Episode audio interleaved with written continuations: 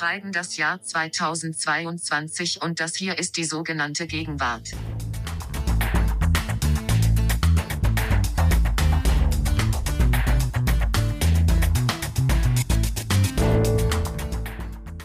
Danke, liebe Siri, und herzlich willkommen zur neuen Ausgabe des Feuilleton-Podcasts der Zeit. Mein Name ist Lars Weißbrot.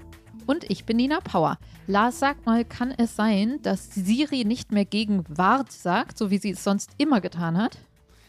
Ja, Nina, darauf wurde ich auch schon hingewiesen. Auf Twitter hat das ein Hörer unseres Podcasts bemerkt. Ähm, wir mussten ihre Stimme ja neu einsprechen mit der Jahreszahl 2022 und ich glaube, irgendwie wurde ihr süßer Sprachfehler inzwischen behoben, was eigentlich schade ist. Wie erklären wir das Ijoma? Der mochte das doch so, Nina. Ja, also ich bin sehr traurig. Ijoma wird auch traurig sein, aber ähm, Ijoma hat ja eine tiefe Fortschrittsfreude und insofern wird er darüber ähm, hinwegkommen, glaube ich. Lars, worüber wollen wir heute sprechen? Es geht wieder um ein riesiges Thema. Und zwar geht es um Mutterschaft, Elternschaft, bereute Mutterschaft, Regretting Motherhood und gewissermaßen auch das Gegenteil davon, nämlich den sogenannten Kiwu, den Kinderwunsch, den unerfüllten Kinderwunsch, um genau zu sein. Um, ich glaube, man merkt schon an den sehr gegenwärtigen Formulierungen, dass das kein rein zeitloses Thema ist, sondern eins, was hier in unseren Podcast passt, weil es viel über unsere Gegenwart verrät. Regretting Motherhood, der Begriff zum Beispiel, der tauchte vor einigen Jahren auf. Wir kommen gleich nochmal auf seine genaue äh, Genese zu sprechen. Und seitdem ist die Frage eigentlich nicht mehr weggegangen. Die Frage danach, wie äh, insbesondere Mütter, Klammer auf, Eltern, Fragezeichen, Klammer zu, wie die mit allerlei negativen Gefühlen bezüglich ihrer Mutterschaft, Klammer auf, Elternschaft, Klammer zu, wie sie damit umgehen, ja. Es ist immer wieder diskutiert worden. Es gab dann auch Bücher und ähm, Romane, die sich dem Thema äh, gewidmet haben, seit der Begriff aufgekommen ist. Und jetzt gerade gibt es einen brandaktuellen Film, den die eigentlich Schauspielerin ähm, Maggie Gyllenhaal als Regiedebüt gedreht hat. Hast du jetzt nochmal nachgeguckt, wie man die ausspricht? Wo hast du das ich habe nachgeguckt, Vorhin dass es noch anders ausgesprochen. Ich habe nachgeguckt, dass sie Maggie Gyllenhaal heißt. Äh, über ihren Film reden gerade viele Leute. Der Film heißt auf Englisch Lost Daughter. Auf Deutsch heißt er, du hast immer den deutschen Titel genannt. Äh, Frau im Dunkeln. Frau im Frau Dunkeln. im Dunkeln. Und viele Leute sprechen drüber und wir auch gleich, weil man da etwas Wichtiges lernt über Regretting Motherhood und über all die Fragen, äh, die wir stellen wollen. Erst, bevor wir zu diesem Film kommen und zu unserem großen Thema, kommt aber der Gegenwartscheck. Nina, heute fängst du an. Okay, ähm, also ich werde einmal noch einen Corona-Dings machen. Und zwar eher in genau, oh, Lars verzieht das Gesicht.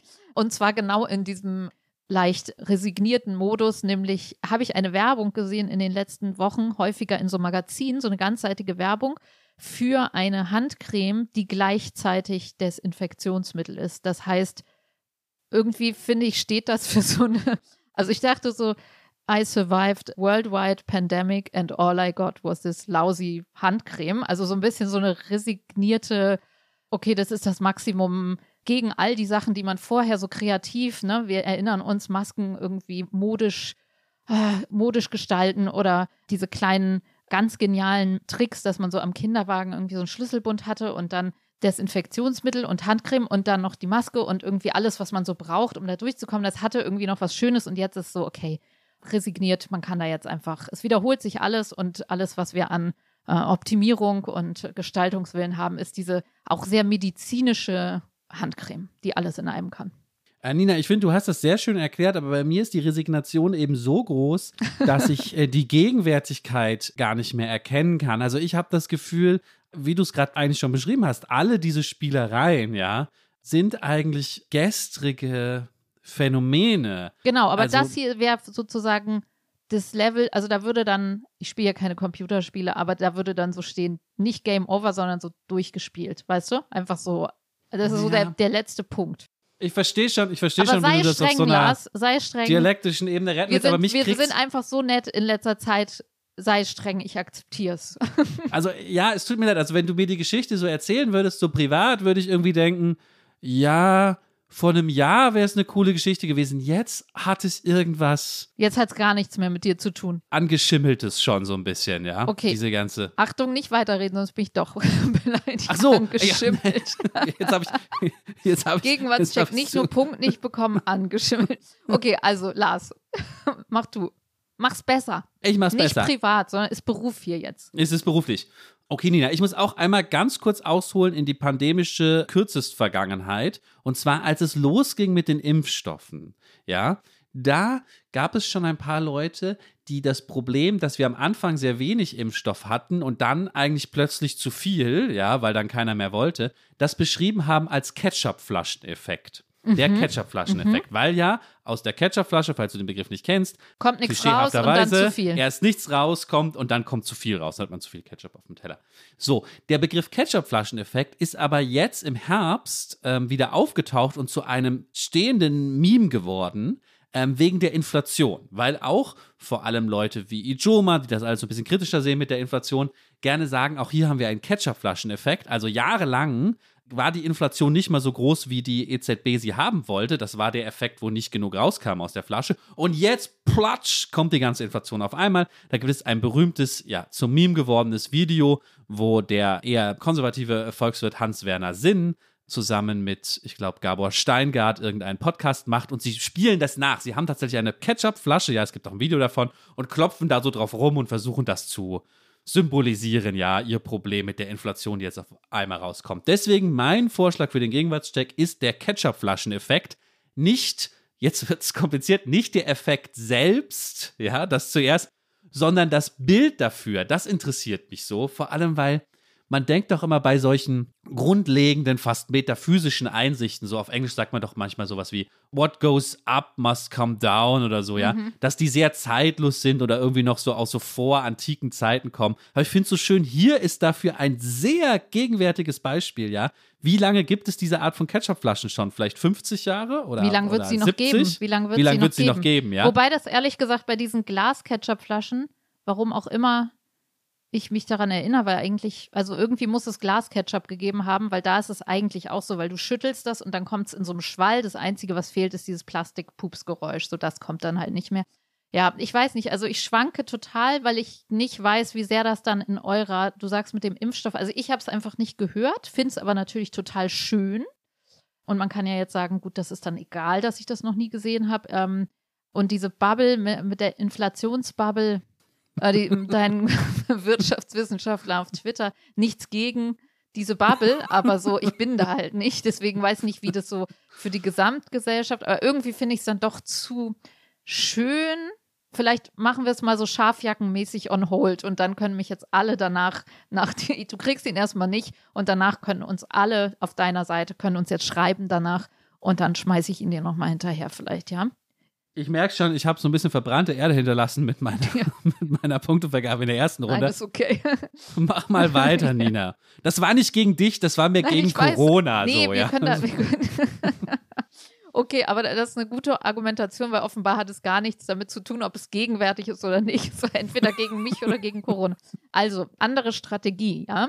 Eine tolle Hörermail kam, nämlich, das haben wir, habe zumindest ich lange nicht mehr gemacht, was von einem Hörer vorzulesen oder einzubringen. Und ich fand das nur ähm, wirklich sehr, sehr gegenwärtig und zwar von Valentin. Und der hat geschrieben, dass seine Beobachtung wäre, also bei Penny gibt es gerade so eine vegane Aktion, der Veganuary, müsste man es, glaube ich, aussprechen. Und da hat er sich zwei Schnitzel und zwei verschiedene Tortellini und Maultaschen gekauft. Und als, jetzt lese ich vor, als Ich krieg, du kriegst den Punkt jetzt schon. Dieser, dieser Satz ist für mich schon Gegenwart. Als aber ich ja, die weiter. Schnitzel heute in die Pfanne geworfen habe, dachte ich mir, dass ich so ein Produkt, wäre es vom Tier, niemals im Leben gekauft hätte. Vor allem nicht bei Penny. Da ich ein gutes veganes Schnitzel aber nicht selbst herstellen kann, kaufe ich die Fertigprodukte. Und sozusagen, dass der Veganismus oder die vegane Revolution wieder hin zu Convenience führt, im Moment zumindest, Ah. weil man natürlich das halt noch nicht so gut selber herstellen kann, aber auch einfach man jetzt so sehr sagt, okay, vegan ist gut, dass man dann, also so wie äh, ja, dass man das dann alles akzeptiert und sagt, naja, der Hauptsache es ist vegan und dann kann ich es in mich reinschaufeln. So, und den Punkt, also gerade mit den Fertiggerichten fand ich, oder auch irgendwie vegane Wurst, wo dann auch, wo dann jeder Baskast und Ernährungswissenschaftler sagen würde, ah, da ist aber zu viel Salz drin und all sowas. Oder hey, Quatsch, Lauterbach würde das sagen dass man das dann halt alles einfach akzeptiert und sich dabei total gut fühlt. So. Und diesen Effekt, also ich würde den jetzt einfach von Valentin auf Veganismus und Fertigprodukte nehmen, aber den gibt es natürlich auch schon von No Carb, wo dann irgendwie man halt so Fleischsalat frühstückt ohne alles und dasselbe gibt es zum Mittagessen, aber Hauptsache es war halt No Carb und deswegen war es halt, ist halt gut und dann darfst du dir das halt tonnenweise reinfuttern, so. Super Punkt tatsächlich, ja. Kann Schön. ich jetzt nicht sagen. Nichts, an, nichts angeschimmeltes bei Penny in der, in der veganen Theke. Ich würde vielleicht trivialerweise noch um eine langweilige Einsicht erweitern. Das gilt natürlich auch für Fastfood. Also ich glaube, ich habe mich letztes Jahr mal so äh, sechs Wochen am Stück ausschließlich mittags und abends von der veganen Currywurst bei Vincent Vegan ernährt, weil ich dann immer dachte, ah ja, ist ja vegan. Muss man da nicht Fleisch so ein drin. Selbstversuchbuch, jetzt musst du da nicht schnell zu Papier bringen, wie so, ähm, wer hat das nochmal gesagt? Der Dicke aus Amerika mit dem, mit der Cappy, der dann, na egal. Super Size Me meinst du, aber Ja, das war das nicht von Michael ich. Moore. Ja, sorry. Sowas musst du jetzt aufschreiben. Ja, genau, aber halt, halt in vegan. Das erklärt einiges von deinem Verhalten in den letzten Wochen, nee, Monaten. Wann war das? Ja, okay. Super, den Punkt übergebe ich gerne. Ich habe noch eine Sache.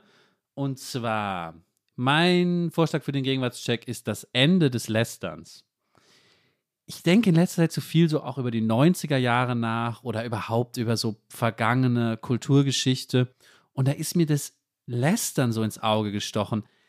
Ich habe das Gefühl, so die 90er Jahre Teenie-Popkultur drehte sich sehr viel um so, eine, so einen affirmativen Lästern-Begriff und auch noch in den Nullerjahren und ein bisschen später, vielleicht noch so Anfang der Zehnerjahre, gab es dann so wahnsinnig viel, weißt du, so bei, in so jugendaffinen Medien, so bei Neon oder bei jetzt.de, ja, da gab es dann immer so, da durften dann so Evolutionspsychologen immer sagen, warum Lästern uns eigentlich gut tut. Habe ich wahrscheinlich selber drei Artikel drüber geschrieben als junger Journalist.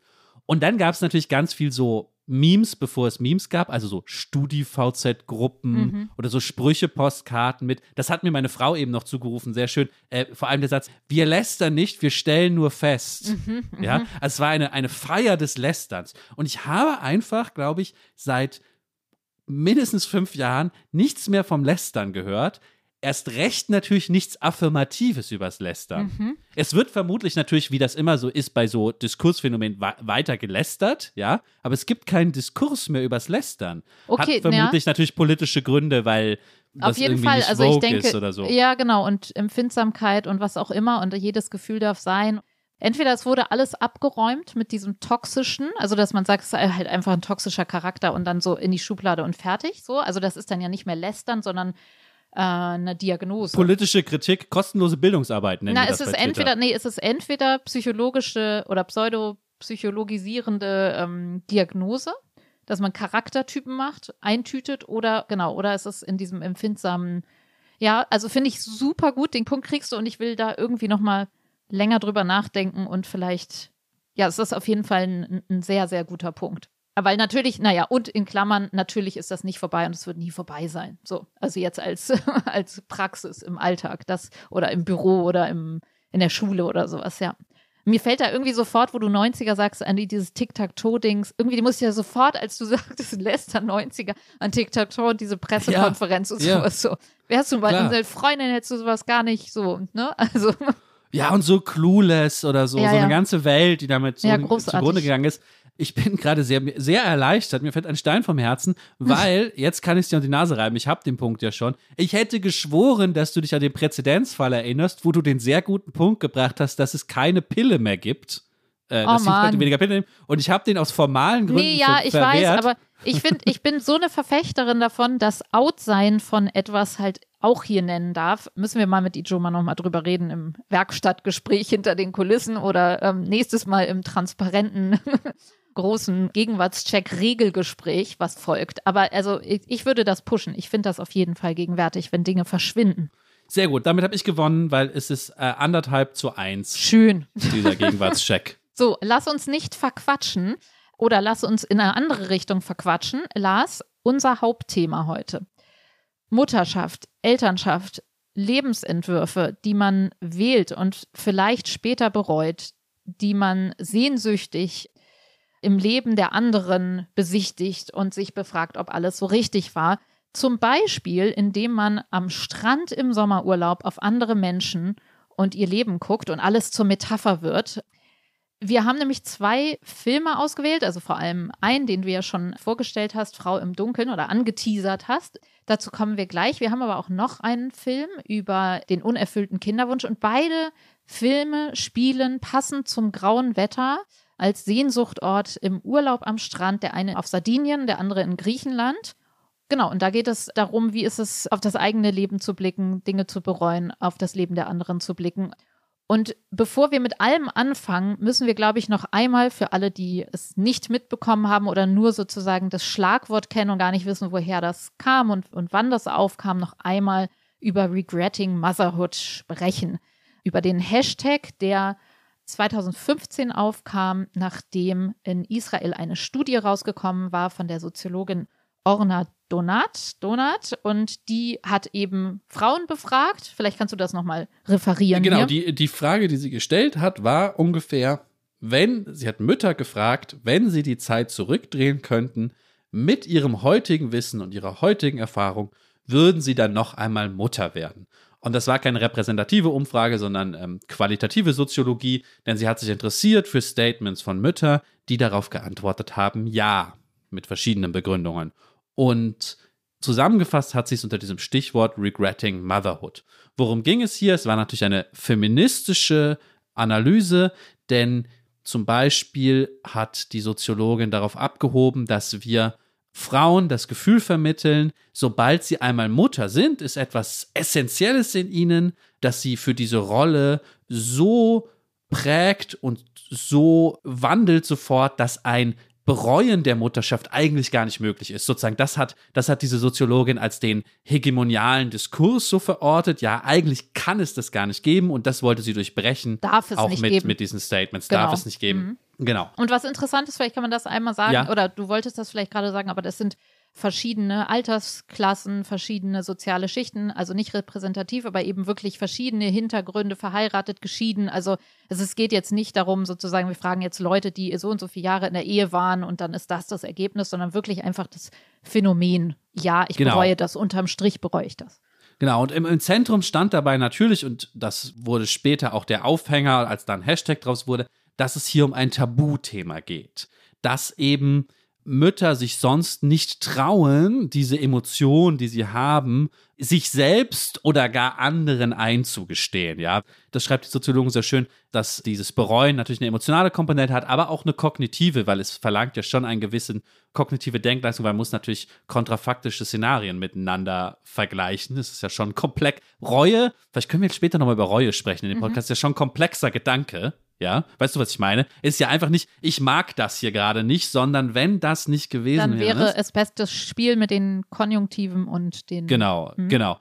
Und das vermischt mit der Emotion, das ist dieses Reuegefühl, nach dem sie fragt und was sie eben für ein, für ein Tabu hält. Die verglichen auch vor allem, das bringt uns dann auch schon zu diesem Kinderwunschthema, was wir später nochmal anhängen wollen, verglichen vor allem damit, dass diese Soziologin sagt, ganz akzeptiert in der Gesellschaft und viele Geschichten gibt es halt darüber, dass Mütter, die keine Kinder bekommen haben, es bereut haben. Das wäre sozusagen total sagbar. Es wird sogar eingefordert. Und insbesondere, da hebt sie dann ab auf so eine gewisse Kampagne einer israelischen Anti-Abtreibungsorganisation. Man weiß es tatsächlich, aber es wird auch eben auch sehr allgemein plakatiert, dass Mütter, die abgetrieben haben, das Mhm. gelegentlich oft, habe jetzt keine Zahl dazu, aber bereuen. Und dem will sie sozusagen ein anderes Narrativ entgegenhalten, indem sie Mütter fragt, die ihre Mutterschaft bereuen. Genau. Und dann wurde das zum Hashtag und alle haben sich aufgeregt oder äh, das gefeiert. Ich war tatsächlich gerade, glaube ich, im Elternzeit mit meinem ersten Kind und habe dann irgendwas Kleines auch geschrieben, so über die bösen Blicke auf der Straße. Ich weiß gar nicht mehr, über die bösen Blicke auf der Straße, wenn man einen Kinderwagen schiebt und ins Handy guckt. Vielleicht gibt es die jetzt auch gar nicht und vor sieben Jahren gab es die noch, aber sozusagen wie, ja, die überhaupt die Blicke auf Mutterschaft und äh, was man da alles fühlen sollen muss, angeblich. Ne? Also das hat schon einen großen, einen Nerv getroffen. Du hast ja eingangs gesagt, dass das sehr gegenwärtig ist und es ist wenige Jahre alt. Natürlich kann man sagen, diese, da kommen wir später ja auch drauf, diese Geschichten über die Härte von Muttersein oder die Schwierigkeiten mit der Rolle, das Ambivalente, das gab es natürlich irgendwie schon ewig. Sozusagen seit der Bibel bis heute, aber es geht ja um Sagbarkeit und auch um, also ne, jetzt um das volle Paket mit Hashtag Studie und Diskussion in den Zeitungen ja. darüber. Und vor allem, also bevor wir gleich sozusagen in die Details gehen, warum Mütter eigentlich, echte Mütter, fiktionalisierte Mütter dann es bereuen könnten und wie sich das genau äh, phänomenologisch ausgestaltet, vielleicht möchte ich, muss ich den einen Punkt nochmal stark machen. Die Idee ist ja vor allem, diese hegemoniale Idee ist ja vor allem, ja, es ist sehr schwierig, eine Mutter zu sein, es ist eine, die Mütter sind Heldinnen und so, das ist ja alles so ein bisschen hegemonial, aber Bisschen, es ist eine große Aufgabe, ja, eine schwierige Aufgabe, aber gleichzeitig wird mitgesagt, aber die Mütter haben essentiell in sich drin als Frauen schon das richtige Mindset und Werkzeug, um das zu bestehen, ja. Deswegen kann es nicht zum echten Bereuen kommen, ja. Sie sind sozusagen geborene Heldinnen, die Ja, das ja. dann aber auch dieses Heldenwerk irgendwie verrichten können. Und das, um schon einen klitzekleinen Satz aus dem Film zu zitieren, das ist auch in dem Film an einer ganz wichtigen Stelle, in diesem Film The Lost Daughter, kommt es an einer ganz wichtigen Stelle vor, weil die Hauptfigur äh, Lida, wir sprechen gleich über sie, sagt einmal einen Satz, I am an unnatural mother. Also sie ist das Gegenteil davon. Sie sagt, sie ist eben nicht eine Mutter, der das einfach so mitgegeben wurde, dieses Werkzeug. Genau. Vielleicht sollten wir gleich über den Film sprechen, um den noch einmal so als Setting zusammenzufassen. Der lief ja auch eben unter diesem Etikett, wurde so besprochen, weltweit, sage ich jetzt einfach mal, oder vor allem in Amerika auch viel, unter dem Etikett Regretting Motherhood ähm, und als Tabubruch. Genau, also was passiert in diesem Film, Lars? Es spielt eben auf einer griechischen oder in Griechenland am Strand und wir sehen eben diese Lida, die Ende 40 sein soll. Also sie sieht älter aus, muss man sagen. Sie ist eine Professorin für italienische Literatur und verbringt dort alleine ihren Urlaub und trifft am Strand auf eine Großfamilie. Und es geht viel um, genau, am Strand des Lebens fiel mir da ein von Grönemeyer, wie er das gesungen hat. Also es geht sehr viel um diese, es ist so sehr arthausig. Also ich kann sagen, mich hat dieser Film tierisch genervt. Da können wir ja gleich nochmal drüber sprechen. Aber es geht halt so um diese bedeutungsschwangeren Blicke am Strand. Und das stimmt ja auch. Also wenn man selber am Strand ist, man beäugt ja auch die anderen Leute manchmal oder verliert sich so in den Beobachtungen und was man da alles hineininterpretiert. Und es geht um die nervige kleine oder ja doch nervige oder äh, ne, einfach unterm Strich mega nervige kleine Tochter von Nina. Ist das korrekt? Genau, Nina ist eine junge Frau, äh, die äh, auch an diesem Strand Urlaub macht, zusammen mit ihrer Großfamilie. Alle sind, weil es ein amerikanischer Film ist, sind das Amerikaner, die da Urlaub machen, ja. Die Hauptfigur, äh, Lida oder Leda, ich weiß es gar, gar nicht mehr so genau, äh, hat zwei erwachsene Töchter, ist da aber alleine im Urlaub. Und Nina ist eine sehr junge Mutter mit einem Kind, was glaube ich so vier sein soll oder so, ähm, so einem Mädchen. Und die beiden kommen ins Gespräch, ein bisschen wider Willen. Eigentlich will äh, Leda gar nicht so richtig was mit ihr zu tun haben, dann aber doch. Diese junge Mutter wird dann doch als recht überfordert dargestellt. Es passieren dann auch noch ein paar Dinge, die zu noch mehr Überforderung führen. Gleichzeitig, und ich glaube, mehr muss man zu dem Film jetzt gar nicht wissen, wenn wir dann jetzt gleich eintauchen, gleichzeitig ergibt es eine zweite Ebene, auf der erzählt wird, in Rückblenden, wie die Hauptfigur Leda mit ihren jungen Töchtern auch überfordert war und sich eingeschnürt gefühlt hat, an ihrer Karriere gearbeitet hat, aber nicht dazu kam, weil die, der, diese Kinder, wie halt Kinder sind, so fordernd waren und äh, sozusagen immer an ihr klebten und sie sich so, einmal sagt sie, einem suffocating, glaube ich, also so sich erstickt gefühlt hat, weil natürlich auch der Vater, der ist zwar jetzt nicht weggelaufen oder so, aber der auch nicht so richtig im Einsatz war, weil er an seinen eigenen Karriereplänen Ja, also man sieht hat. die dann halt sozusagen, wie wenn Kinder krank sind oder wie im typischen Lockdown und die Kita ist zu und alle wollen gleichzeitig arbeiten und die Kinder wollen gleichzeitig spielen und solche Szenen sieht man und die sind alle halt eben so sehr dramatisiert, also rückblend und dass es nicht einfach so eine nervige Kinderszene ist, sondern eben für dieses Regretting oder ja, dieser ganzen Lebensform stehen und das wird immer so zwischen eingeblendet zwischen diesen Strandszenen so. Ich fand den Film gut tatsächlich, aber wir wollen heute äh, gar keine Filmkritik machen, deswegen springen wir einfach direkt zu einer der wichtigsten Stellen im Film, wenn es um die ästhetische Essenz der ganzen Geschichte geht. Nämlich, nachdem an diesem Strand ja die ältere Mutter und die junge Mutter Nina hin und wieder schon ins Gespräch gekommen sind, die junge Mutter auch sehr überfordert ist, die ältere Mutter sieht natürlich ihr früheres Ich in der jüngeren Mutter, kommt es zu einem entscheidenden Gespräch. Sie sind da, glaube ich, an so einem Markt oder so und, und schlendern da so herum. Also, wir hören jetzt ein Gespräch zwischen Nina, der jungen Mutter, und Leda, der älteren Mutter mit den erwachsenen Kindern. Darf ich Sie was fragen? Na klar. Was war in dem Spielzeugladen los? Sie haben über Ihre Töchter geredet und dann ist irgendwas passiert. Wissen Sie, was ich meine? Ja.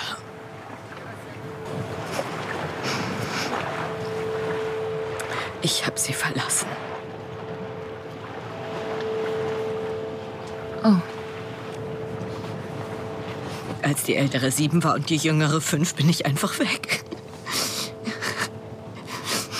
Ich habe sie im Stich gelassen und drei Jahre lang nicht gesehen. Sie haben Ihre Kinder drei Jahre lang nicht gesehen? Nein, Und wer war bei Ihnen? ihr Vater und meine Mutter. Und dann bin ich zurückgekommen.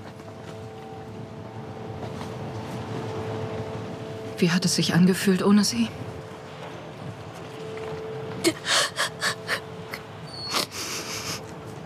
Einfach nur wunderbar. Als hätte ich versucht, nicht zu explodieren und wäre dann explodiert. Okay, Nina, hier steckt ja jetzt eigentlich schon alles drin, schon die ganze Quintessenz. Ja, wir können vielleicht gleich nochmal das, müssen wir auch mit Details füllen, wie sich das angefühlt hat für diese ältere Mutter, da von ihren Kindern so eingeengt zu sein. Aber sie fasst es hier in eine Metapher. Sie sagt erstens eben den Tabubruch begeht sie und sagt sie, sie war drei Jahre weg. Gut, das ist schon der Tabubruch für sich selbst. Aber dann sagt sie auch noch, wie war es? Es war wunderbar, sagt sie, ja. Und sie bringt es in eine Metapher, es sei so gewesen, als hätte sie immer versucht, nicht zu explodieren als Mutter und dann konnte sie explodieren, als die Kinder dann weg waren. Ja, also das ist sozusagen der Regretting Motherhood Money Shot hier, diese Szene zwischen den beiden. Ich würde halt schon sagen, du sagst, wir wollen keine Rezension, also nicht sozusagen das Ästhetische hier besprechen, aber ich habe ja einmal so angeteasert, dass mich dieser Film irgendwie genervt hat und es geht schon darum, also ich glaube, ein bisschen von meiner Kritik kann man abräumen, vielleicht transportiert sich das sogar schon in diesem Soundclip, dass man so merkt, es ist alles so sehr schwer und bedeutungsschwanger und so. Und das ist was, Und was das Bedeutungsschwangerste haben wir noch gar nicht erklärt, die Puppe. Vielleicht müssen wir da gleich Genau, nochmal also drauf diese ältere. Frau klaut dann die Puppe von diesem Kind und hat die dann so creepy bei sich zu Hause und so. Und das ist alles so ein bisschen, ähm, zum einen finde ich, kann man ästhetisch sagen, okay, das sind einfach Amerikaner, fies gesagt, die versuchen, europäisches Arthouse-Kino zu imitieren oder zu machen jetzt und denken, das reicht, wenn man bedeutungsschwanger irgendwie Leute creepy Sachen machen lassen oder die Kamera fängt so in Großaufnahme eben diese Szenen mit den Kindern ein. Also ich frage mich halt, war es das wirklich schon? Also erstens natürlich ist das ein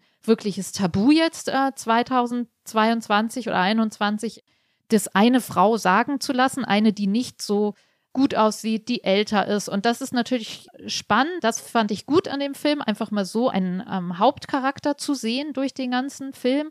Aber ich finde ästhetisch, wenn ich dann so denke, okay, das ist jetzt wirklich, ah, das soll es jetzt wirklich gewesen sein. Also so könnte man mein Leben oder jedes Leben von einem Menschen mit kleinen Kindern könnte man irgendwie an jedem beliebigen Tag im Jahr, könnte man das mit so Musik und Verlangsamungselementen könnte man das ähm, Stirnrunzeln oder das Genervtsein der Mutter und irgendwelche Kinder, die an der Hose zerren und das Gesicht verziehen und schreien so und dann sagt die Mutter einmal so, "Ah, mir reicht's und das wäre dann sozusagen jetzt so die Fiktionalisierung von Regretting Motherhood und voll der Tabubruch. Da denke ich, irgendwie sind wir da nicht so, so ein bisschen weiter oder ist das nicht so ein bisschen zu billig und habe da, gleich ist mein, mein kleiner Rage-Monolog auch schon vorbei, aber mir ging es da so ein bisschen darum, dass ich dann so denke, dass es ist eben nicht so einfach. Es geht ja um Ambivalenz und um, also geschenkt, dass es ambivalent ist, Kinder zu haben. So. Und wenn man wirklich jemanden hat, der das bereut, dieses Leben bereut, fühlt sich das dann nicht viel schlimmer an als, also ist das nicht etwas, was man nicht poetisch oder bedeutungsschwanger aufladen kann, sondern ist es nicht so wie Depression, ja? Also, weil Depression kannst, ist ja nicht Traurigkeit, die man einfach so abfilmt, sondern es ist ja ein Gefühl der Leere und sowas viel härteres, äh, neutraleres, graues äh, oder Trauer. Das ist alles, also die richtig schlimmsten Gefühle. Und zu denen könnte ich mir vorstellen, gehört dann auch so ein grundsätzliches bitteres Bereuen sind eben nicht so leicht darzustellen mit so einer Art, also es fühlt sich so verkitscht an. Ich denke, die Gefühle sind viel härter, verstehst du? Okay, aber dann muss ich an einer Stelle doch nochmal betonen, dass diese Mutter, das Ganze basiert irgendwie, das sollten wir dazu sagen, auf einem Buch von Elena Ferrante, äh, das hier ähm, so mittellose adaptiert wurde, dass diese Mutter ja nicht bloß irgendwie mal genervt ist von ihren Kindern und nicht bloß mal denkt, ah, ich wäre vielleicht doch lieber keine Mutter geworden, nicht bloß die Szenen klar machen, wie belastend diese ganze Situation ist, wo ich dir, wenn ich das als Mann darf, so halb Du recht geben würde, dass Fall. das Tabu vielleicht nicht mehr ganz so tabuisiert ist, wie da manchmal getan wird in diesen Fragen. Nein, aber sie macht ja mehr. Sie geht. Ja, das stimmt. Sie verlässt ihre Kinder. Und da, glaube ich, ist das Tabu doch noch sehr stark. Zumal, also das muss ich vielleicht sofort ergänzen, zumal bei dieser ganzen Debatte um das Tabu Regretting Motherhood zwei Sachen so ineinander geschoben sind.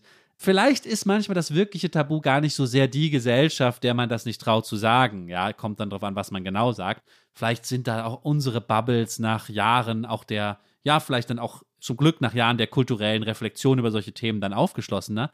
Man kann damit irgendwie umgehen im Freundeskreis. Man muss aber immer dran denken, ein anderes Tabu ist natürlich, dass man denkt, oh je, was ist, wenn die Kinder das hören?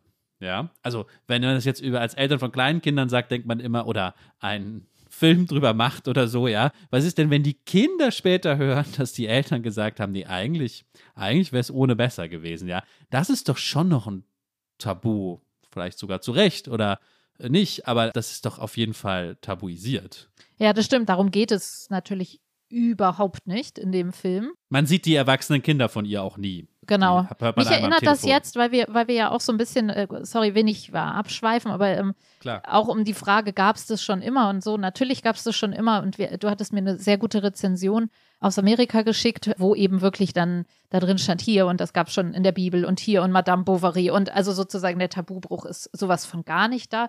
Und woran ich denken musste, ist an, weil du jetzt gerade mit den Kindern anfängst, wie es denen ging. Und ich musste denken an eine Doku, die ich mal gesehen habe über die, äh, wann war das dann in den, also du sagst es ja, wann waren Eltern eigentlich mal weg, außer Väter, die im Krieg waren, so. Es gab doch diese Bhagwan-Bewegung, also diese, wo sozusagen die Mutter auch die Kinder in den Stich gelassen hat oder ihr bürgerliches Leben gesagt hat, ich gehe jetzt zum Guru, ich muss jetzt nach Indien und mich selber finden, so. Und da ging, in dieser Doku ging es nur um die zurückgelassenen Kinder. Und aber auch so die, Regrets sozusagen der regrettenden Mutter, die, die dann praktisch zum Guru gegangen ist, weil sie dachte, so, sie muss sich selber finden und sie erträgt dieses Leben nicht mit Kindern und Ehe und dann aber auch wiedergekommen ist und wiederum ihr Weggehen regretted hat. So. Und da ist es natürlich die Ideologie, da kann man sagen, gut, der Guru oder dieses ganze Selbstfindungstrip, der war das. Da müsste man sich ja fragen, ist das dann, gibt es das bei dieser Leder in dem Film auch? Was wäre dann, ist dann Selbstfindung das, was sie zum Explodieren und zum Wegrennen bringt? Also es wird ja so dargestellt, sie ist dann so aufstrebende junge Wissenschaftlerin und kann halt sich nicht konzentrieren mit diesen Kindern und dann schläft sie mit einem anderen aufstrebenden äh, intellektuellen Star in dieser Szene und deswegen haut sie ab. Also es ist so ein bisschen, eigentlich ja so ein bisschen so ein plumper Grund, würde man sagen. Weiß nicht, wie es dir da dabei so ging. Ja, trotzdem, wie findest du denn diese Metapher mit dem, ich konnte nicht explodieren und musste mich so, war so eingesperrt irgendwie und konnte dann explodieren? Und vor allem ist doch interessant an dieser Darstellung jetzt, dass sie ja zu ihren Kindern zurückgegangen ist, worüber wir gleich auch nochmal sprechen können, weil der Film ja auch eben die andere Hälfte des Bogens erzählt. Ja, offensichtlich wollte sie irgendwann zurück. Dadurch ist es ja nur eine Zeit, eine gewisse Zeitspanne, eine sehr lange Zeitspanne, eine tabuisierte Zeitspanne, drei Jahre. Aber bringt der Film dieses ganze, diesen ganzen Ausbruch einem dadurch nicht doch näher, indem man einfach sagt, okay, viele Eltern sind vielleicht gerne mal einen Tag oder ein Wochenende auch mal ohne ihre Kinder im Paar ähm, Spa-Urlaub, ja.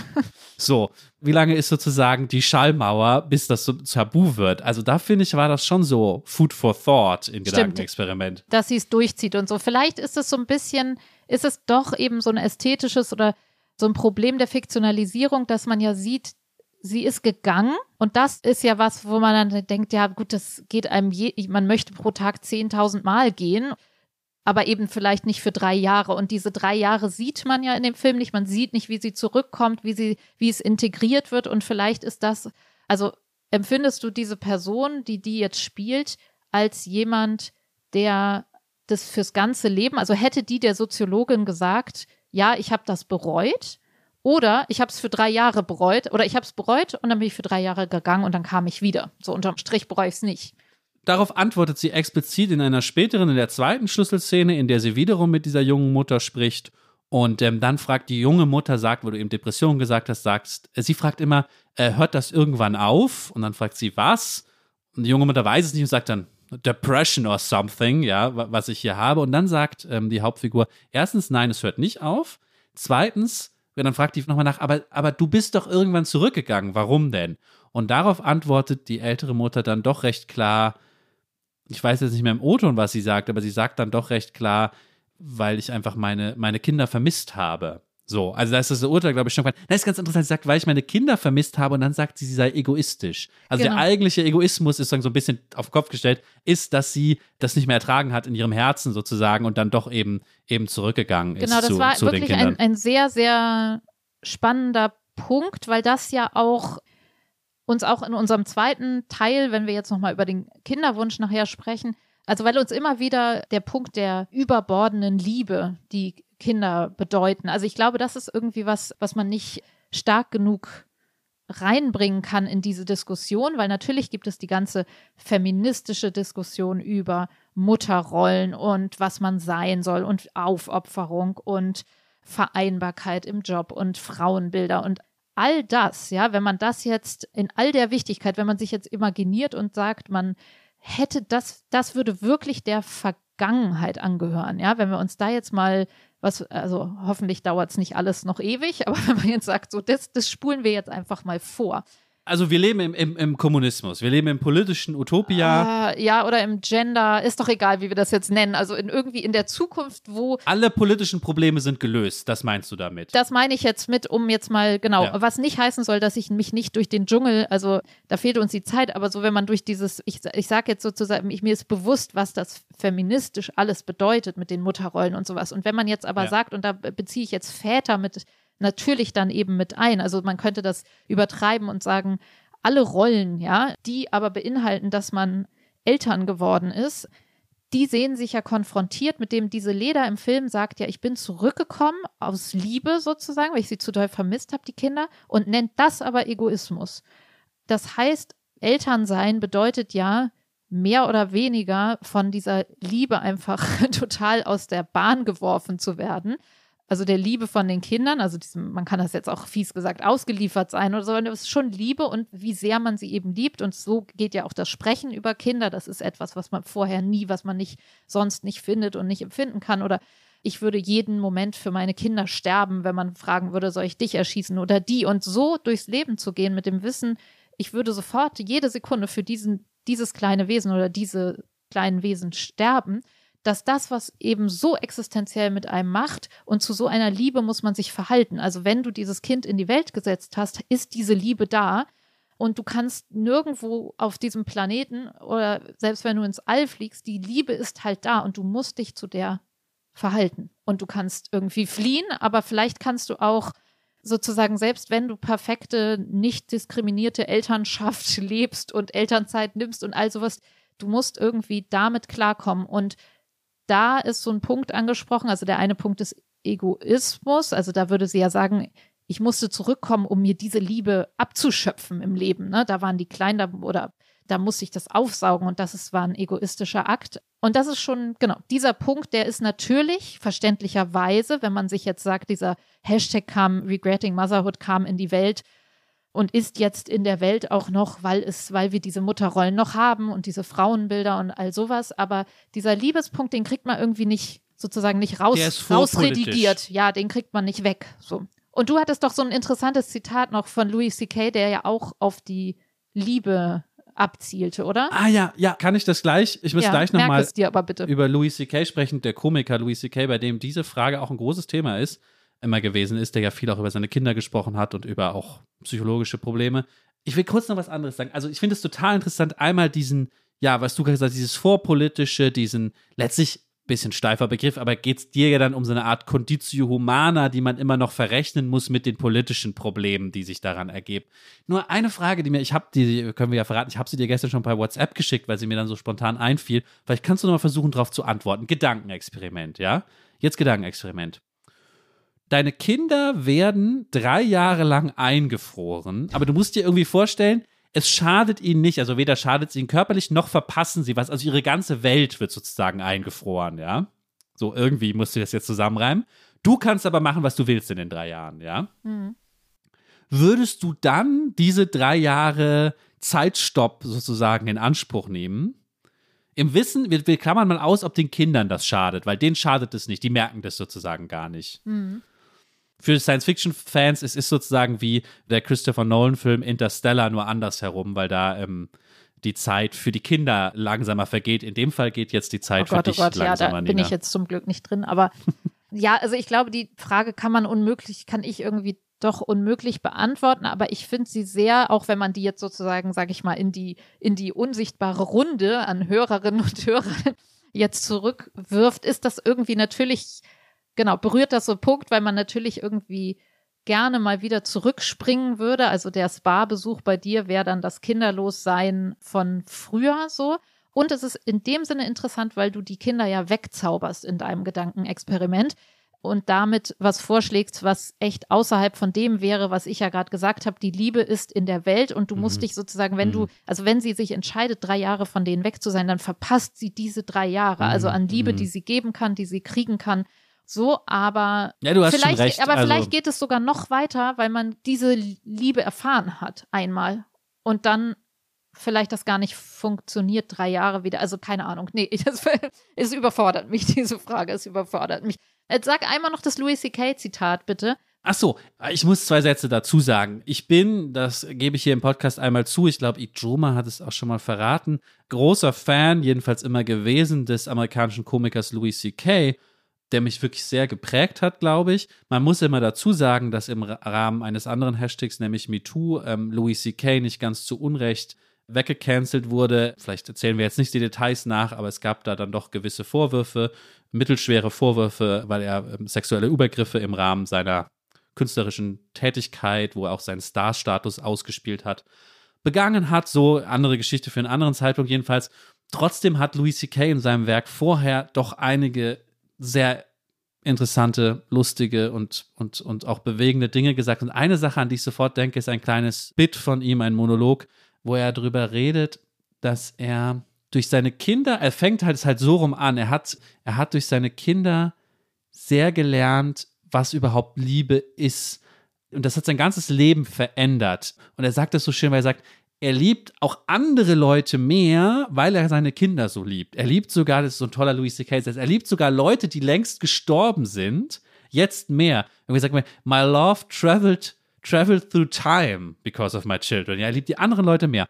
Und trotzdem, sein Satz ist dann, I regret every decision that led to her birth, also seiner Tochter, ja. Trotzdem gibt es dieses Regret-Gefühl, ja. Und das sind halt zwei Sachen, also Ambivalenz, wie du gesagt hast, also two things at the exact same time oder so sagt er, die er im Kopf behalten muss. Und er behauptet, vielen Eltern würde es auch so es gehen. Gar wirft einen in einen anderen ist. Daseinszustand. Deswegen würde ich auch sagen, auch mit den drei Jahren äh, Kindersabbatical, Elternschaftssabbatical, kommst du da auch nicht mehr raus, weil es ist passiert. Also man hat, das habe ich schon das Gefühl, dass es dieses wir hatten uns doch, vielleicht kannst du gleich noch was erzählen, was du mal gelesen hast, dieses in diesem Zustand übergehen, dieses transformative.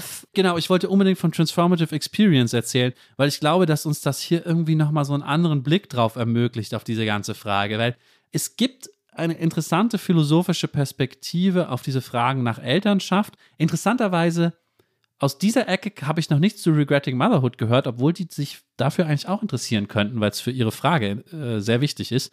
Sehr wichtig ist da ein Buch einer Philosophin, die L.A. Paul heißt. Das Buch heißt Transformative Experience.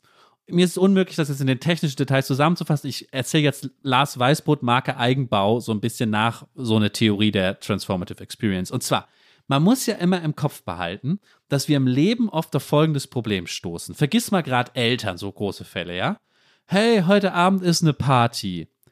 Ich habe irgendwie gar keine Lust auf eine Party zu gehen. Aber Moment, mir fällt ein, wenn ich auf der Party bin, dann bin ich immer gerne da. Oder im Negativen gefasst, wenn ich heute Abend hier alleine zu Hause bin, später, dann bin ich es aber gar nicht gerne. Also meine Präferenzen ändern sich mit der Zeit oder mit, je nach der Situation, wo ich bin.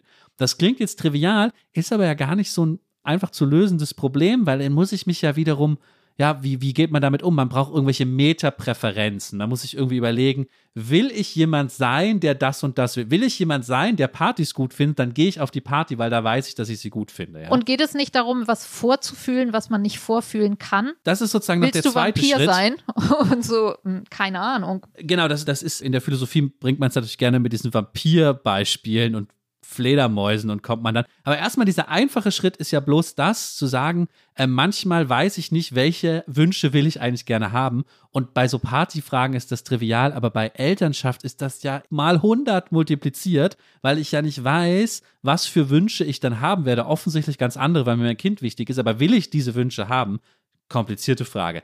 Der nächste Schritt ist, und das macht es noch viel schwieriger, dass in der Philosophie es eine Sache gibt, die so ein bisschen unberechenbar bleibt oder zumindest die sich schwierig übermitteln lässt. Manche nennen das dann gerne Qualia, um so einen Fachbegriff einzuführen. Es gibt einen berühmten Aufsatz von Thomas Nagel, What It Is Like to Be a Bat, wie ist es eine Fledermaus zu sein, in der er argumentiert, Fledermäuse haben doch so ein, so ein Sonar oder wie man das nennt, ja, so Ultraschall. Mit so Ultraschallwellen können die so Fliegen orten und fressen die dann, ja. Das ist ein ganz anderer Sinn, als wir ihn haben. Wir können uns niemals vorstellen, wie das ist, einen Ultraschallsinneseindruck zu haben. Wir können es beschreiben, wissenschaftlich erforschen, aber wir können die Qualia nicht erfassen davon, so nennt man das dann, ja. Und tatsächlich könnten ja wirklich transformative Erfahrungen auch dafür sorgen, dass wir danach andere Qualia haben, ja. Also L.A. Paul bringt tatsächlich ein Beispiel ein Vampir, ja, wie wäre es, ein Vampir zu sein? Ah, man trinkt Blut, man lebt ewig, aber kann nicht an die Sonne, das kann ich mir nicht vorstellen. Aber vielleicht ist Elternschaft auch so. Vielleicht hast du einfach ganz andere Erfahrungen, so wie ein Farbenblinder, der plötzlich Farbe sieht. Oder meinetwegen auch andersrum, ja. Obwohl andersrum funktioniert es nicht. Aber ich will jetzt nicht Nicht-Elternschaft irgendwie als Behinderung darstellen, aber es ist einfach eine andere, andere Wahrnehmungserfahrung. Und wie soll ich dann vorher entscheiden, wie soll ich dann vorher entscheiden, ob ich das will? Das ist sozusagen die große Frage dahinter. Genau, und Ja, vielleicht macht man, das irgendwie Sinn für dich, Nina? Ja, aber ich finde das sehr anregend sozusagen und vielleicht kann man das aufs Bereuen auch nochmal. Also manchmal denke ich, also ein total trivialer Gedanke, vielleicht ist Altern, als ich, als ich diesen Film gesehen habe, vielleicht ist Altern auch einfach nicht so cool, ja? Also vielleicht gibt es immer irgendwas, was du. Altern ist natürlich auch eine transformative Experience, klar. Ja, könnte auch einfach so sein, ja. Nee, ich meine nur, was ich sagen wollte, weil man ja irgendwie so diese Strenge mit Eltern gewesen sein, ja, nein. Also bin ich eine Mutter gewesen, ja, nein. Was wäre, oh, jetzt bereue ich das, weil ich die 15 Jahre irgendwie die ganze Zeit gewickelt und nicht geschlafen habe und nicht gearbeitet hat und irgendwie ist irgendwie doof gelaufen, so. Aber wie wäre es gewesen, wenn ich eben das nicht getan hätte? Also irgendwas ist immer, ja. Man kann das jetzt so ganz simpel sagen. Irgendwas würde man vielleicht immer bereuen oder man kann eben in dieser transformative Geschichte nicht, entweder du bist durch diese Elternschaftsschleuse gegangen oder nicht. Werbung. Diese Woche in der Zeit? Die Bücher des Frühlings. 16 Seiten blühende Fantasie. Von gefährlichen Liebschaften, einer Flucht auf dem Mississippi und magische Erzählkunst. Das Literaturspezial zur Buchmesse in Leipzig. Die Zeit, Deutschlands größte Wochenzeitung. Jetzt am Kiosk oder direkt bestellen unter zeit.de/slash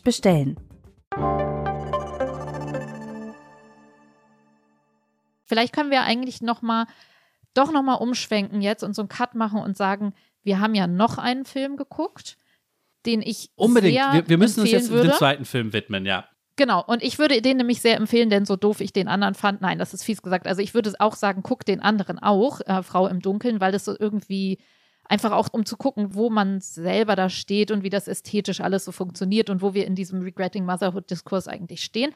Aber der andere Film, den fand ich tatsächlich sehr, sehr gut. Ein deutscher Film mit Elias Mbarek. Ähm, Was wir wollten, heißt ja, den gibt es auf Netflix zu sehen. Und er spielt auch am Strand, am Strand des Lebens. Ähm, ich musste übrigens an die Geschichte von, eine sehr alte Geschichte von dem wunderbaren Schriftsteller Eduard heißt er, glaube ich, von Kaiserling denken. Wahrscheinlich heißt er Edward oder sowas und äh, Ijoma wird mich steinigen. ähm, Wellen. Und das spielt kurz äh, vor dem Ersten Weltkrieg, meine ich, am, auch am Strand und man sieht, die Menschen beäugen sich auch mit so sehnsüchtigen Blicken und es geht um die Beziehungen und Familien und man sieht eine junge Frau, die mit einem Künstler durchgebrannt ist. Und alle fokussieren diese sehnsüchtigen Blicke, sitzen da in ihren Ehen und in ihrem Ostseeurlaub und blicken sehnsuchtsvoll auf dieses Paar. Und in diesem Paar wiederum, Lars würde sagen, schimmelt es so langsam. Also es geht um die ähm, Fremdwahrnehmung und die sehnsuchtsvollen Blicke am Strand. Und genau dasselbe haben wir zum einen bei der Frau im Dunkeln, aber eben auch bei Was wir wollten. Da begleitet man ein Paar, was eine Kinderwunschbehandlung schon seit ja, Jahren wirkt es, ne, hinter sich hat, gescheiterte Kinderwunschbehandlung und die Frau in der Klinik, die Ärztin hat ihnen gesagt, als es schon wieder nicht geklappt hat, so ähm, nach dem vierten Versuch sage ich den Paaren immer, macht doch erstmal was Schönes und fahrt mal in Urlaub zusammen. Und das tun die und fahren nach Sardinien, wo sie schon mal einen schönen Urlaub hatten und sitzen da nur in diesem Ferienhaus und neben ihnen, fast wie in dem anderen Film, ist eine Familie mit zwei Kindern und es geht sozusagen auch um das Abarbeiten an dieser äh, Frage, kann es ohne Kinder weitergehen? Den Schmerz, den großen Wunsch, Kinder zu haben, während diese andere Familie natürlich auch unter ihren wieder einem leicht nervigen oder natürlich in seiner Kindhaftigkeit penetranten jungen Tochter, die vielleicht auch so fünf ist oder sowas, natürlich auch total vor sich hin leidet. Urlaub mit Kindern ist kein Urlaub so und das andere Paar sitzt kinderlos daneben und guckt zu. Und dieser Film ist sehr großartig, Lars. Und vielleicht können wir darüber noch mal ein paar Minuten sprechen. Nina, ich, ich spiele einfach mal was aus dem Film ein, was mich zum Beispiel sehr an Dialogzeile da ähm, interessiert hat, weil da so viel drin steckt. Und zwar spricht dieses Paar, was, was diesen Kinderwunsch hat, dann einmal noch über die Möglichkeiten, die sie jetzt haben und äh, geraten auch in Streit. Ich wusste nicht, dass so ein Haus eine Daseinsberechtigung hat, wenn man neue Kinder hat.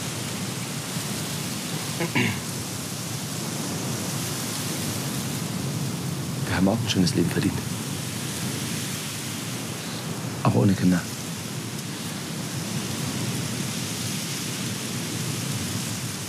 Ich will aber kein Haus. Oder einen Hund. Oder eine Sauna oder ein Vibrator statt einem Kind. Und verstehst du das überhaupt nicht? Wir haben noch gar nicht alles ausdiskutiert nach Tschechien und der Eizellenspende. Oder wir adoptieren. Ich weiß, du willst nicht. Nee, will ich nicht. Ich will nämlich ein eigenes oder gar keins. Ja, so ego bin ich. Ich hätte gerne meine Zellen und deine Zellen. Meine Haare, deine Augen. Ich will uns. Ah, Nina, ich will unbedingt was dazu sagen, weil ich das direkt äh, verschalten will mit dem Regretting Motherhood, mit dem soziologischen Paper vom Anfang und dem ersten Film. Aber ich weiß nicht, willst du zuerst was sagen? Vielleicht muss man einmal noch drüber reden. Natürlich wird hier auch gut gezeigt, was das für ein Leid ist, vor allem für die Mutter, aber auch für den Vater in dem Fall, dieser unerfüllte Kinderwunsch. Also da äh, packt der Film einen schon. Genau, ich würde einmal nur, bevor du was dazu sagst, sagen, dass es hier, also wir sehen hier Fiktionalisierung von Regretting Motherhood und in diesem Film Fiktionalisierung letztendlich auch einfach von der soziologischen Tatsache, nämlich dass Menschen später Kinder bekommen, später Eltern werden und dadurch Kinderwunschkliniken aus dem Boden geschossen sind und sozusagen so dieser, ja, man muss es echt sagen, Leidensweg von Paaren, die keine Kinder kriegen können oder zu lange gewartet haben und das jetzt nur mit hormoneller Unterstützung und ärztlicher Unterstützung versuchen und wie viel das kostet und was das mit den Körpern macht und was das mit der Beziehung macht. Und all das habe ich jetzt wirklich noch nie, muss ich sagen, kenne ich sozusagen anekdotisch oder im Freundeskreis, aber nicht so oder vielleicht mal aus einem Artikel oder einer, einer Reportage, aber noch nicht in so guter fiktionalisierter Form. Also wo man wirklich, wo einfach sozusagen dieses, diese soziale Figur eines Paares, was unter dieser Prozedur leidet und seit Jahren leidet und sich fragt, wie lang schaffen wir das noch, dass das so gut fiktionalisiert aufbereitet wurde. Da muss man diesen Film wirklich für loben. Das finde ich, macht er ganz toll. Und das kann man daran toll beobachten. Und jetzt sag du, Lars, spann den Bogen zu unserem großen Thema. Ja, was, was ich daran so faszinierend finde, ist, dieses Gespräch hier äh, dreht sich jetzt um die Frage von Adoption oder überhaupt von anderen Lebensmodellen, ja. Und da finde ich es dann doch faszinierend, wie überzeugt sie davon ist, dass diese anderen Lebensmodelle am Ende nicht funktionieren können und auch vor allem nicht eine nicht biologische Elternschaft oder mhm. irgendwie anders konstruierte Elternschaft. Und so sehr mich der Film auch bewegt hat, weil man wirklich den beiden anmerkt, wie das ja natürlich auch ihre Beziehung äh, extrem angreift, wobei natürlich auch das symmetrisch ist. In äh, The Lost Daughter sehen wir auch, wie die Beziehung äh, darunter leidet, dass die Leute Kinder haben. Genau, beide Male gescheiterte Sexszenen sozusagen. Geht nicht mehr, ist gestört. Das einmal mit Genau, Kinder, ja. einmal ohne, ja. Ich frage mich ganz kurz, warum ist sie da so abwehrend? Sie sagt ja selbst, ich bin so ego, wieder interessant, die Frau, die Egoismus. sich selbst den Egoismus zuschreibt, ja. Ich bin so ego. Die eine Frau in Lost Daughter sagt, ich bin so egoistisch, ich bin zurück zu meinen Kindern. Und sie sagt, ich bin so ego und will meine eigenen Kinder, ja. Mhm. Ich will, dass es unser Genpool ist. Und kurz habe ich nochmal mich gefragt, warum denn eigentlich und was ist die Politik dieses Satzes, ja? Ja, also mir fällt einmal dieses, ich habe mich mal mit dieser, ähm, das war ja vor einigen Jahren, äh, diese Verena Brunschweiger, die Lehrerin, die dieses Buch geschrieben hat, Kinderfrei statt Kinderlos, wo es so ähm, eigentlich Elternbashing, würde ich sagen. Ich habe mich mit der mal im Radio in so einem Streitgespräch gestritten und die würde jenseits von irgendwie, also da hast du sozusagen jedes Elternbashing-Argument drin und die würde auch sofort darauf, also das war auch eines ihrer Punkte, dass sie gesagt hat, dann adoptiert doch, wenn ihr es unbedingt wollt und so.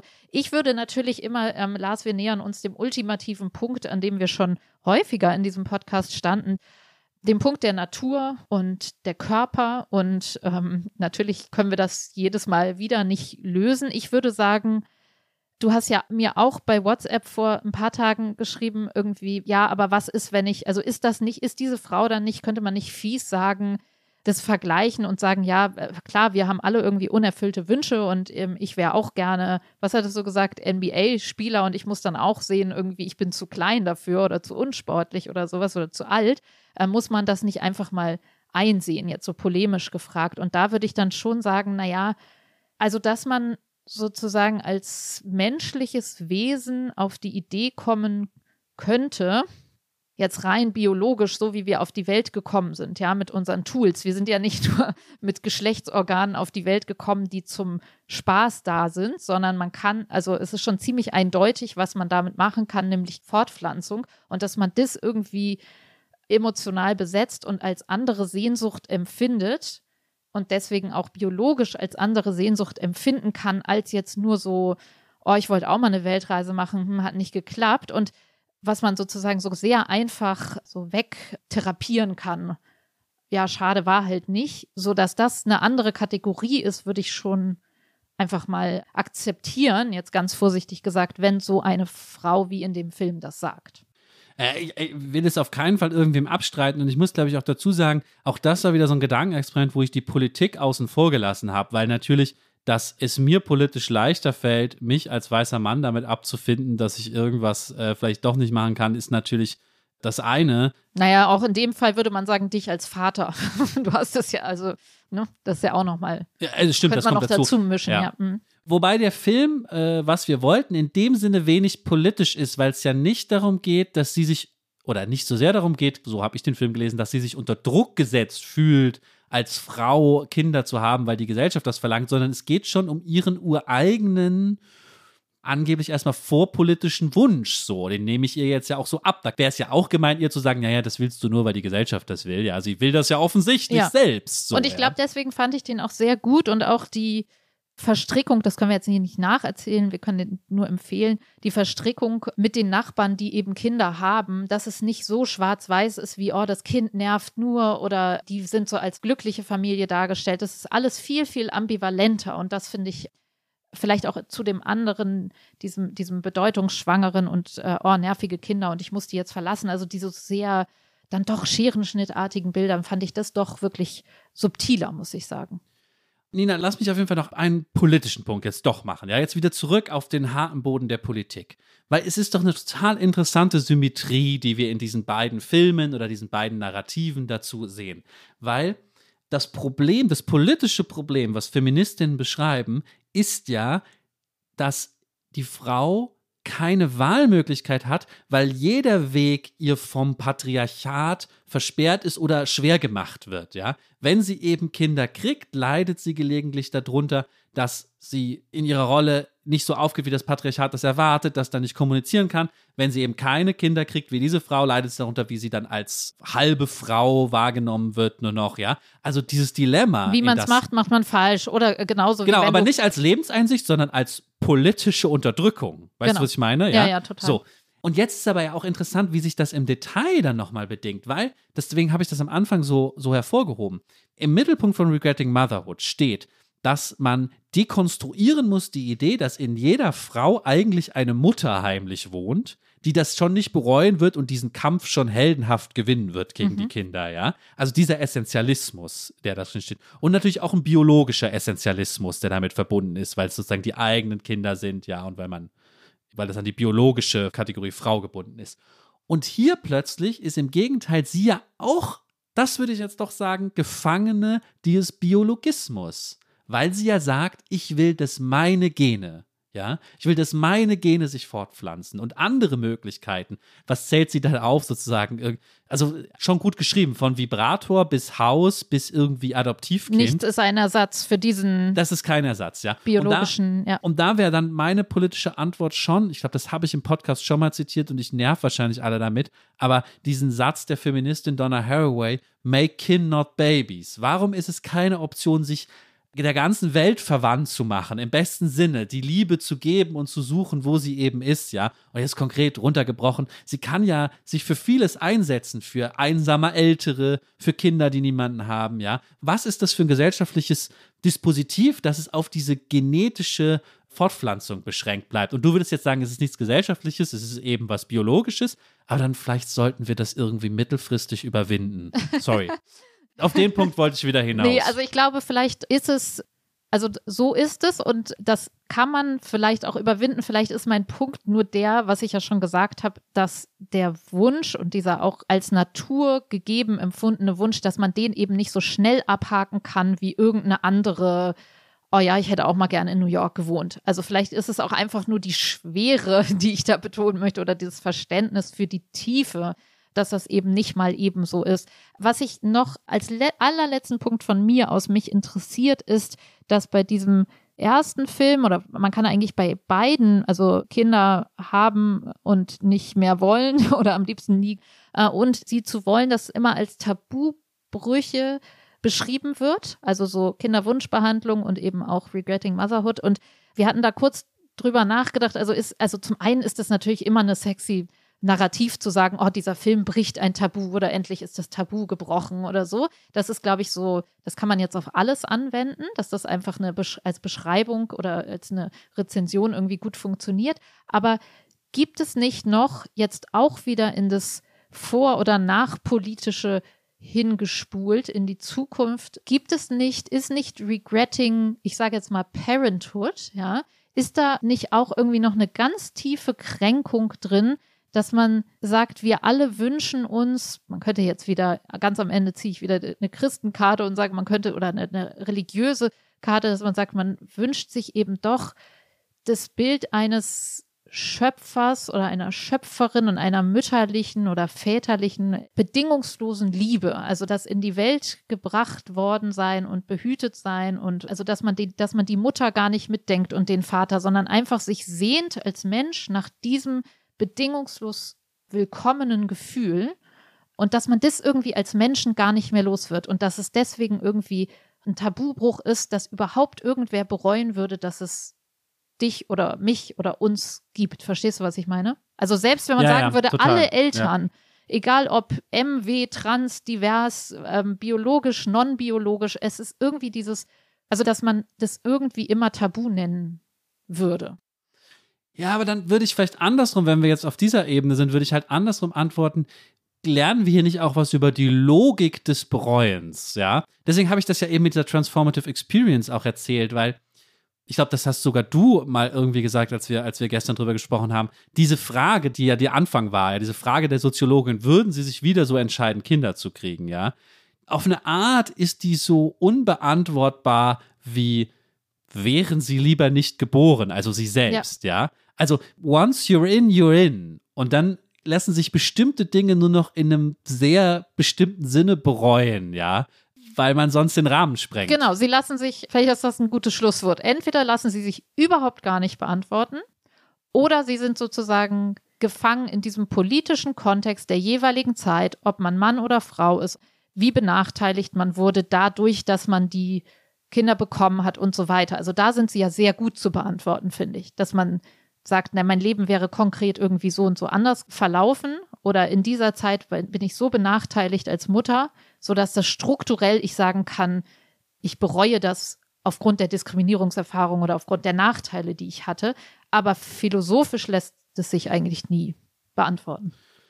Wir, wir, müssen langsam zum Ende kommen, obwohl man zu der politischen Frage ja noch die Geschlechter einmal hätte verdrehen können. Was ist eigentlich mit Regretting Fatherhood oder so? Weil das ja schon auch ein interessantes Gedankenexperiment ist, weil sich der Vater, wir haben jetzt einmal Louis C.K. zitiert, nähert sich dem Problem ja von der anderen Seite, weil er jetzt sehr klischeemäßig früher, während die Mutter kein Bedauern äußern durfte, hatte er sozusagen keins.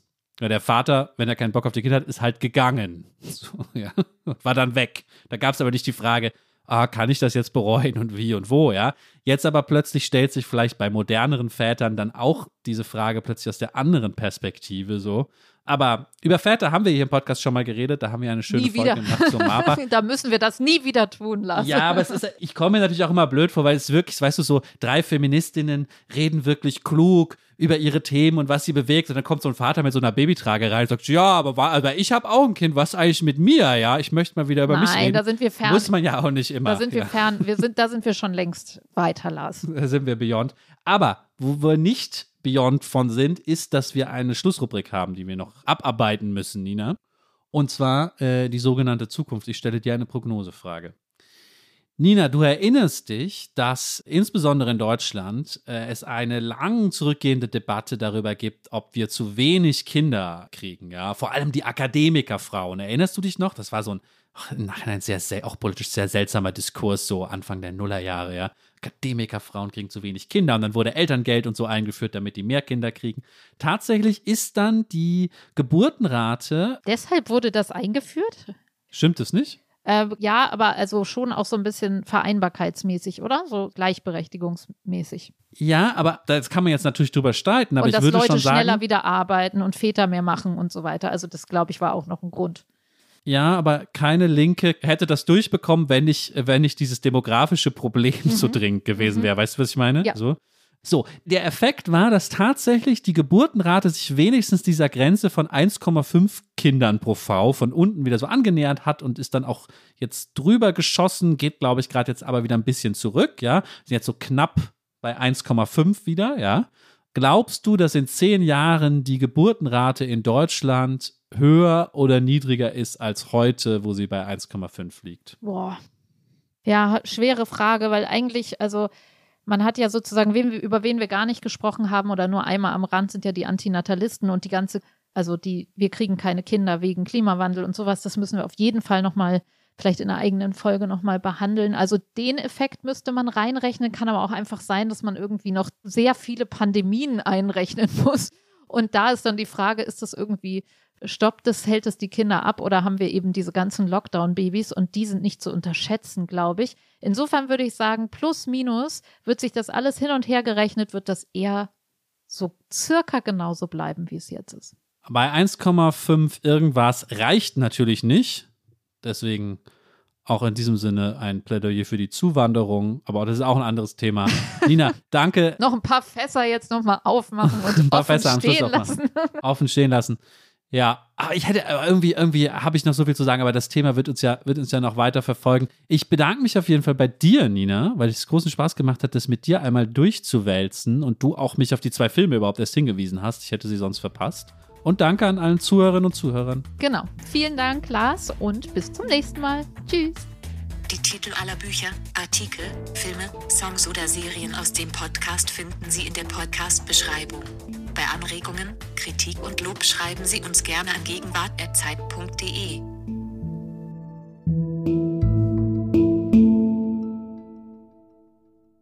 I love that kid. I love that kid to pieces, but I wish he was never born. That's how it feels in certain tiny moments. Any parent who is honest will tell you that you live with that ambivalence. You just have it. You look at the face of your beautiful, lovely child, and you think two things at the exact same time. I love this kid so much that it's changed my whole life. I love people, other people more because of how much I love her. I love people that have died years ago more. Like my love has traveled time because of how much I love her and she loves me back. She's completely given value to life that didn't exist before, and I regret every decision that led to her birth. That's how it feels.